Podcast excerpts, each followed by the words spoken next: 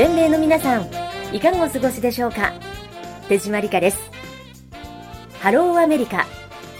この番組は全米の最新情報や各地のローカルエリアの今をニュースやインタビュー現地取材などを通してお伝えしていきます。さあ7月に入りましたね。新しい月が始まりました。毎月最初の週のハローアメリカは私手島がお送りします。もうご存知かと思いますがこの番組週替わりでキャスターが変わります。毎月第2週はテキサス州ヒューストンからファーガソン・ステガー佐野ひとみさん。第3週は北カリフォルニアサンノゼから福野理恵さん。そして第4週はニューヨークから澤エリカさんがお届けしています。毎月第1週は南カリフォルニアロサンゼルスからお届けしているんですが今回は特別バージョンでお送りします。ここ数年コロナの影響で夏の遠出を控えていたけれど今年はコロナもかなり落ち着いてきたので夏は旅行に出かけるという方多いと思います。実は私もその一人で先月からおよそ1ヶ月日本に帰国していました、コロナ禍になる1年前も帰国できなかったんで今回4年ぶりの日本帰国になりました。たった4年とはいえ変わっていたこといろいろありましたよ。そこで今回のハローアメリカは私の地元東京特集でお送りしたいと思います。もちろんロサンゼルス情報も盛り込んでいきますよ。それでは今日の番組メニューご紹介します。この後は全米のニュースをお届けするニュースウォッチ。続いてナビゲーターたちが独自の目線で各地の情報をレポートするローカルリポート。今回は私が訪れたおすすめの東京お出かけスポットをご紹介します。全米で活躍する方へのインタビューをご紹介する Connect with Community 今回は東京滞在で見つけたある変化について美容のプロフェッショナルにお話を伺いました。そして最後は週末のイベント情報ローカルインフォメーションへと続きます。盛りだくさんの45分。どうぞ最後までお楽しみください。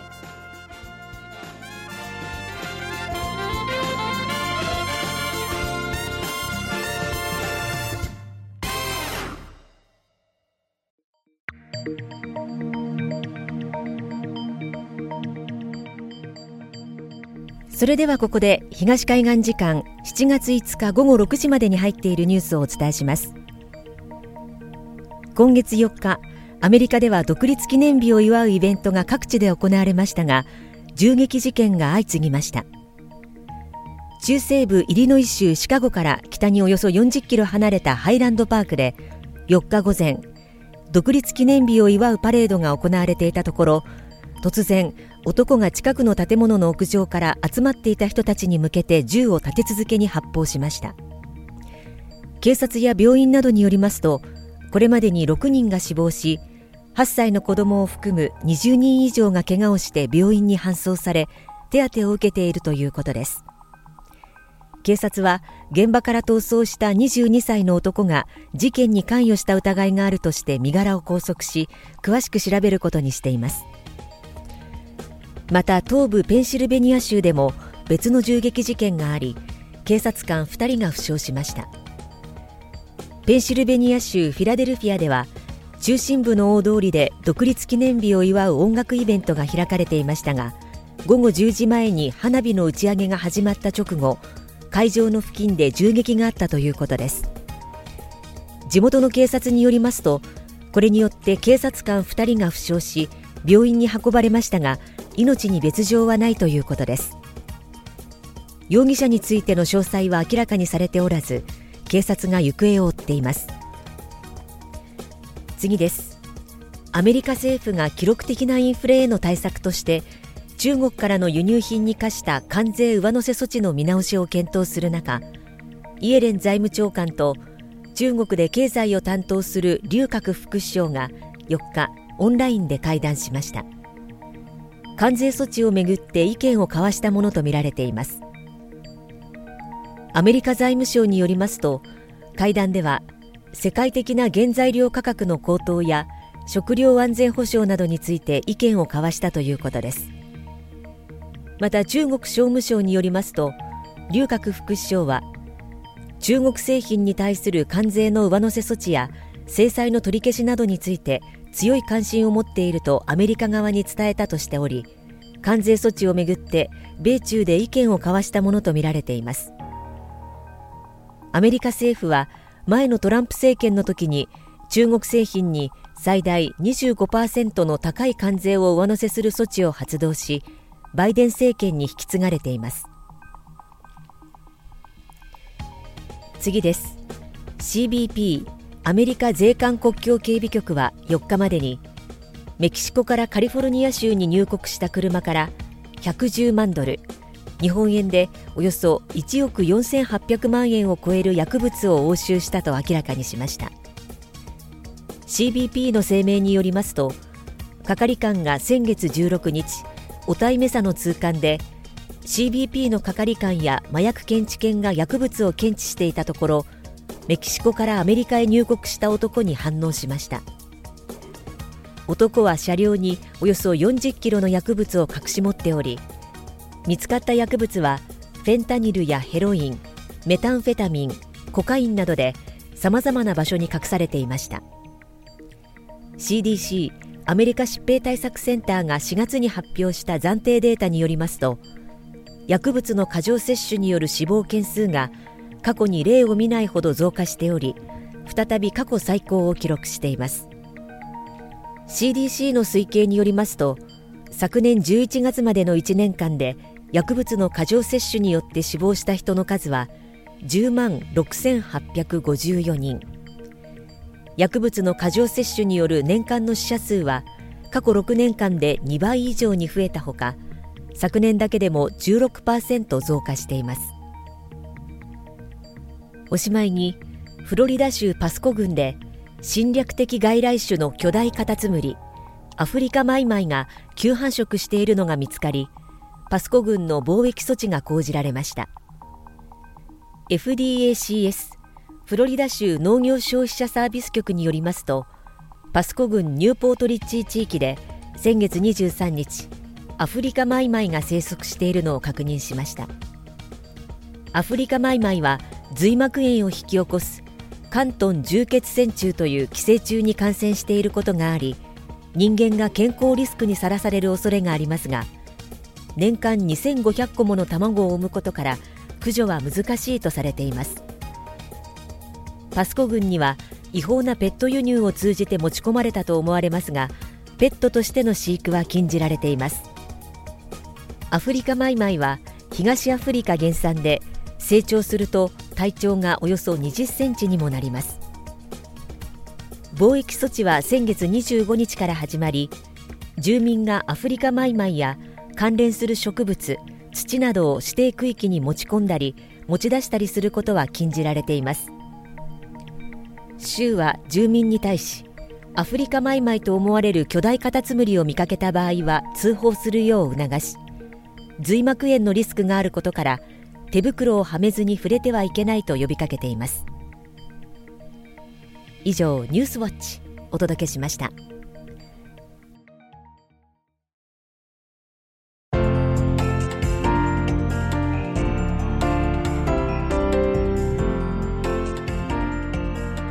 ハローアメリカ。毎月第1週は手締まりかがお届けしています。続いてはキャスターたちが独自の目線で各地の情報をレポートするローカルリポートです。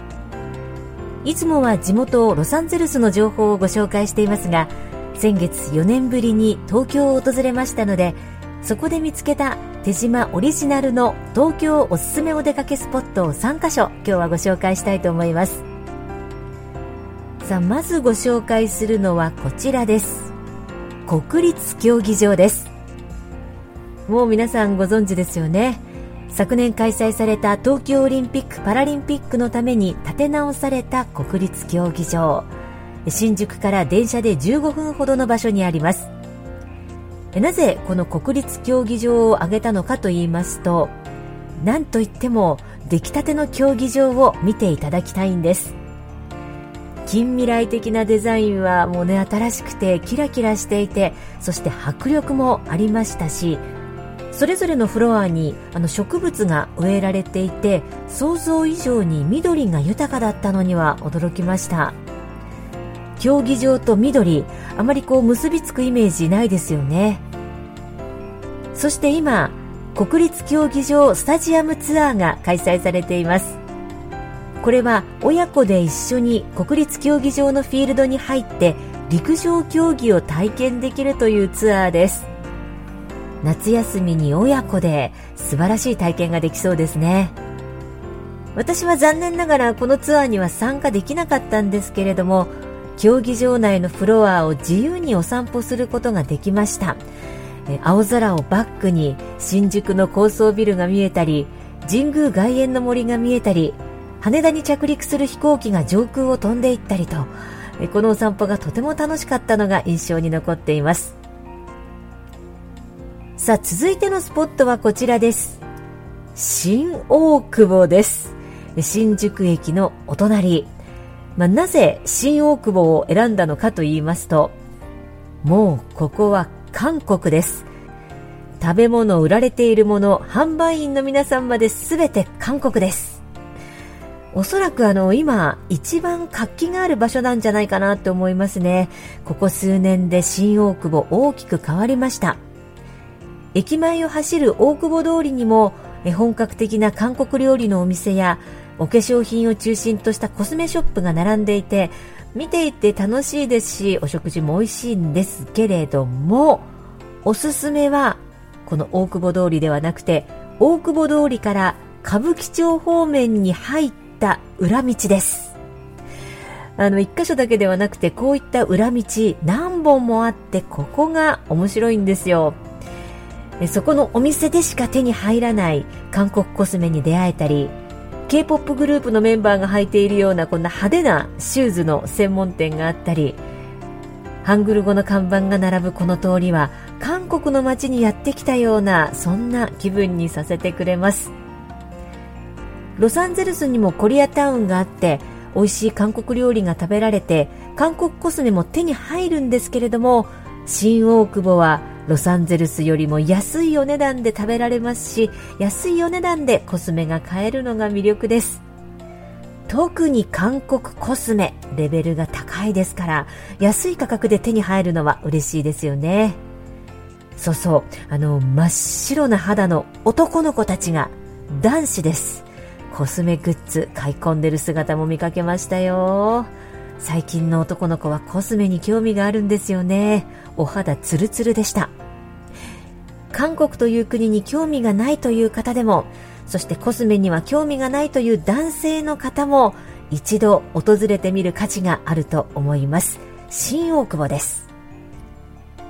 さあそして3カ所目のおすすめスポットは新宿渋谷の交差点です。東京の代名詞ですよね新宿渋谷の交差点、まあ、実際に雑踏の中に足を踏み入れた瞬間ああそうそうこれが東京だったって思い出しました。何年経ってもここは変わっていませんよ。行き交う人たちからそしてこの風景から東京の今を感じ取れる場所だと思います。3番目のスポットは新宿渋谷の交差点です。ということで今回のローカルリポート私手島オリジナルの東京お出かけスポットをご紹介しました。それではここで一曲お送りしましょう。ピチカート5東京は夜の7時。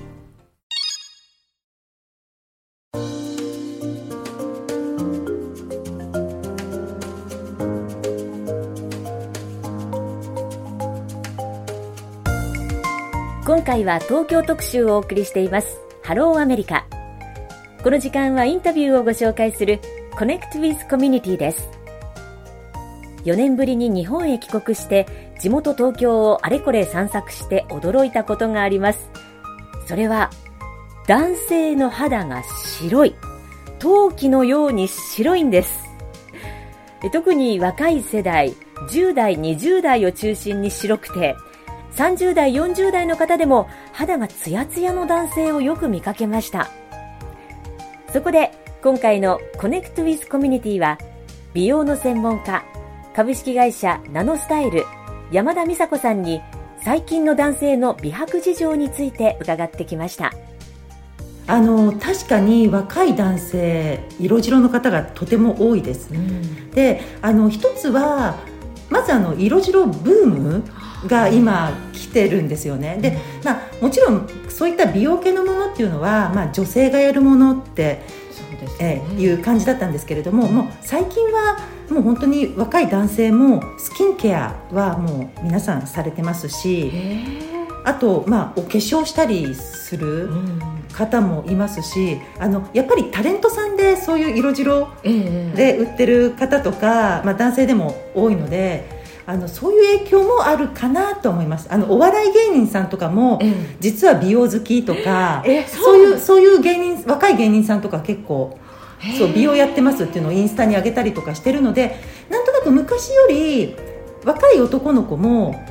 なんかこう気にしててもいいんだっていうそういう風潮は全体的にはあるとは思うんですよね。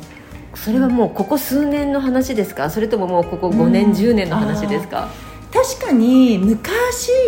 あのメンズエステみたいなものはあったんですけど、ええ、なんかこうちょっと高級、うん、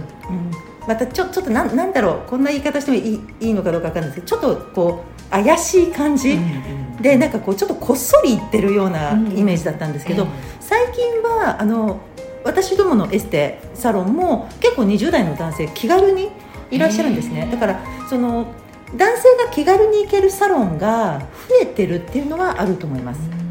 じゃコスト的にも前に比べて、まあ、お手頃になってるっていう部分も使いやすさの一つにはなってるんでしょうね。そうですね。あの昔はなんか1回行ったら何十万っていうローンを払わないといけないみたいな感じがあったと思うんですけど今例えばうちのサロンなんかですと1回1500円。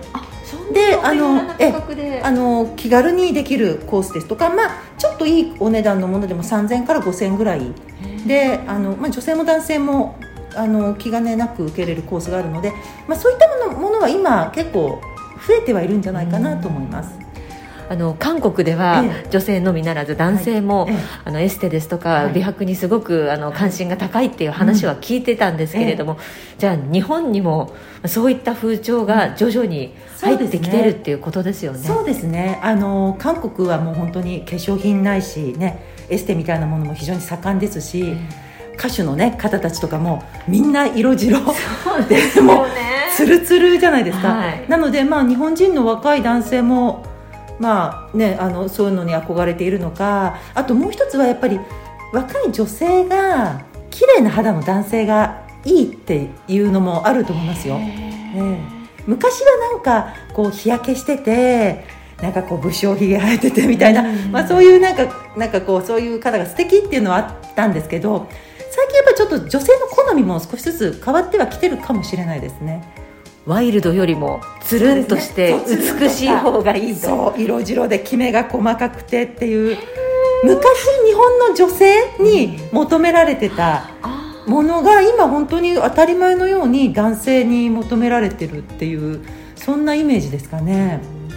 じゃあこれからまだまだ増えてくるかもしれませんね、はい、そういった色白のつるんとした綺麗な男子が。そうですね。もう女性も負けていられずという感じですけれども、まあ、あの切磋琢磨しながら、ね、ねあのそうお互い男性も女性も、まあ、あの綺麗になっていくってことはすごくいいことじゃないかなと思います。はい。色白男子やっぱり増えていました。確かにコスメショップに行くと男性の姿を何人も見かけたんですよ。女性も負けていられませんね Connect with Community 今回は美容の専門家株式会社ナノスタイル山田美佐子さんのインタビューをお届けしました。それではここで一曲お送りしましょう。彼らも色白です。K-POP グループセブンティーンで Clap。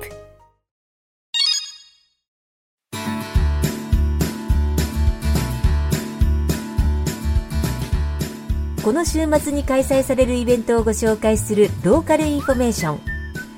今回はロサンゼルスで開催されるイベントを2つご紹介しましょう。まずは夏らしいですね。ビーチイベントです。9日土曜日サンタモニカのダウンタウンでボードウォークが開催されます。これは夕暮れ時の美しいビーチを背景にサンタモニカのピアにロサンゼルスの人気レストランが集まって楽しい時間を過ごそうというものです。会場にはライブ DJ の音楽が流れていくつものゲームも用意されていますから子供から大人まで幅広い世代が楽しめるイベントとなっています。入場料はお一人75ドル。この中にはボードウォークの12種類のお食事飲み物はワインやビールなどのアルコール類ノンアルコール類は飲み放題となっています。なおこのイベントアメックスゴールドカード主催のイベントですのでカードをお持ちの方はお一人50ドルとなります。そしてもう一つは2022ライツオブドリームズランタンイベントアット LA ロータスフェスティバルです。9日土曜日10日日曜日の2日間開催されます。ランタンに思い思いの絵を描いてエコパークにある蓮の池に浮かべるというイベントです。この夜エコパークは幻想的な風景に包まれます。まずは日中お昼12時から午後6時30分の間に受付を済ませてランタンのデコレーションを行い午後8時からセレモニーが始まります。日本のお盆を思い起こさせるようなイベントです。亡くなった大切な方への思いがこもったランタンをあなたもデザインしてみませんか？さてここでお知らせです日本の人気番組が見放題の D ライブラリージャパン。アメリカでいつでもどこでも楽しめるオンデマンドサービスが D ライブラリージャパンです。D ライブラリージャパンは NHK コスモメディアアメリカが運営する安心安全な動画配信サービス。日本の最新ドラマをはじめ映画やバラエティ、子供番組なども楽しめて料金は1ヶ月9ドル99セントとなっています。登録はとっても簡単です。D ライブラリージャパンのウェブサイトから E メールアドレスなどを入力するだけ。面倒な手続きは一切ありません。ぜひこの機会に D ライブラリージャパンにご加入ください。さあ、それでは今週のおすすめ作品ご紹介していきましょう。まずはドラマから。パンドラの果実、科学犯罪捜査ファイルシーズン2。7月2日から配信開始です。想像できる未来は全て現実となる。新たな敵となる海外資本の最先端テクノロジー企業、ライデングループが登場します。暗躍するボディハッカージャパン、カール・カーンの真の狙いとは？新時代のサイエンスミステリー第2章。出演は、ディーン・藤岡、岸井ゆきの、佐藤隆太です。さあ続いてはバラエティーからこちらをご紹介しましょう。上沼恵美子のおしゃべりクッキングシーズン1です。1995年4月にスタートして生み出したレシピはなんと4600以上。どれもこれも日本が誇る料理のプロ養成学校、辻調理師専門学校の先生方が夜も眠らずに考えた至極のメニューで和洋中どの料理も自信があります。この番組新たなレシピに出会えることも嬉しいですけれど上沼恵美子さんのおしゃべりが絶妙なんですよね。さあそして最後はアニメです。金田一少年の事件簿リターンズ。主人公はあの名探偵の孫金田一はじめ普段は冴えない高校生ですがひとたび事件が起きれば抜群の推理力で難事件を解決していきます。さあ、今週も見どころいっぱいの D ライブラリージャパン。詳しくは D ライブラリーのウェブサイトをご確認ください。以上、ローカルインフォメーションお送りしました。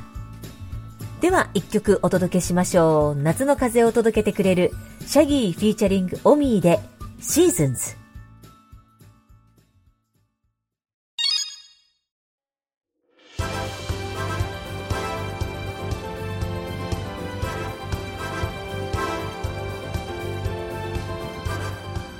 45分にわたってお送りしてきましたハローアメリカ。いかがでしたでしょうか？番組ではあなたからのメッセージをお待ちしています。あなたのご意見ぜひ聞かせてください。桜ラジオのホームページのリクエストフォームから送ってくださいねそしてリクエスト曲も受け付けていますさて来週のハローアメリカはテキサス州ヒューストンからファーガソン・ステガー佐野ひとみさんがお送りします。